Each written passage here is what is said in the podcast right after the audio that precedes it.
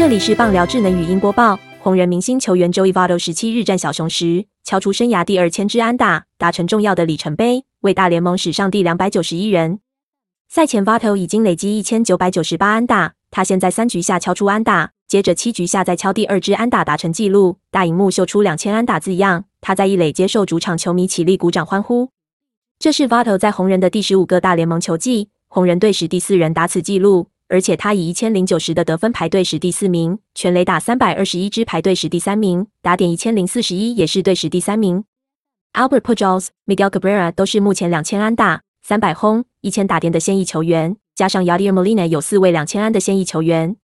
本档新闻由 ET Today 新闻云提供，记者杨淑帆综合编辑，微软智能语音播报，慢投录制完成。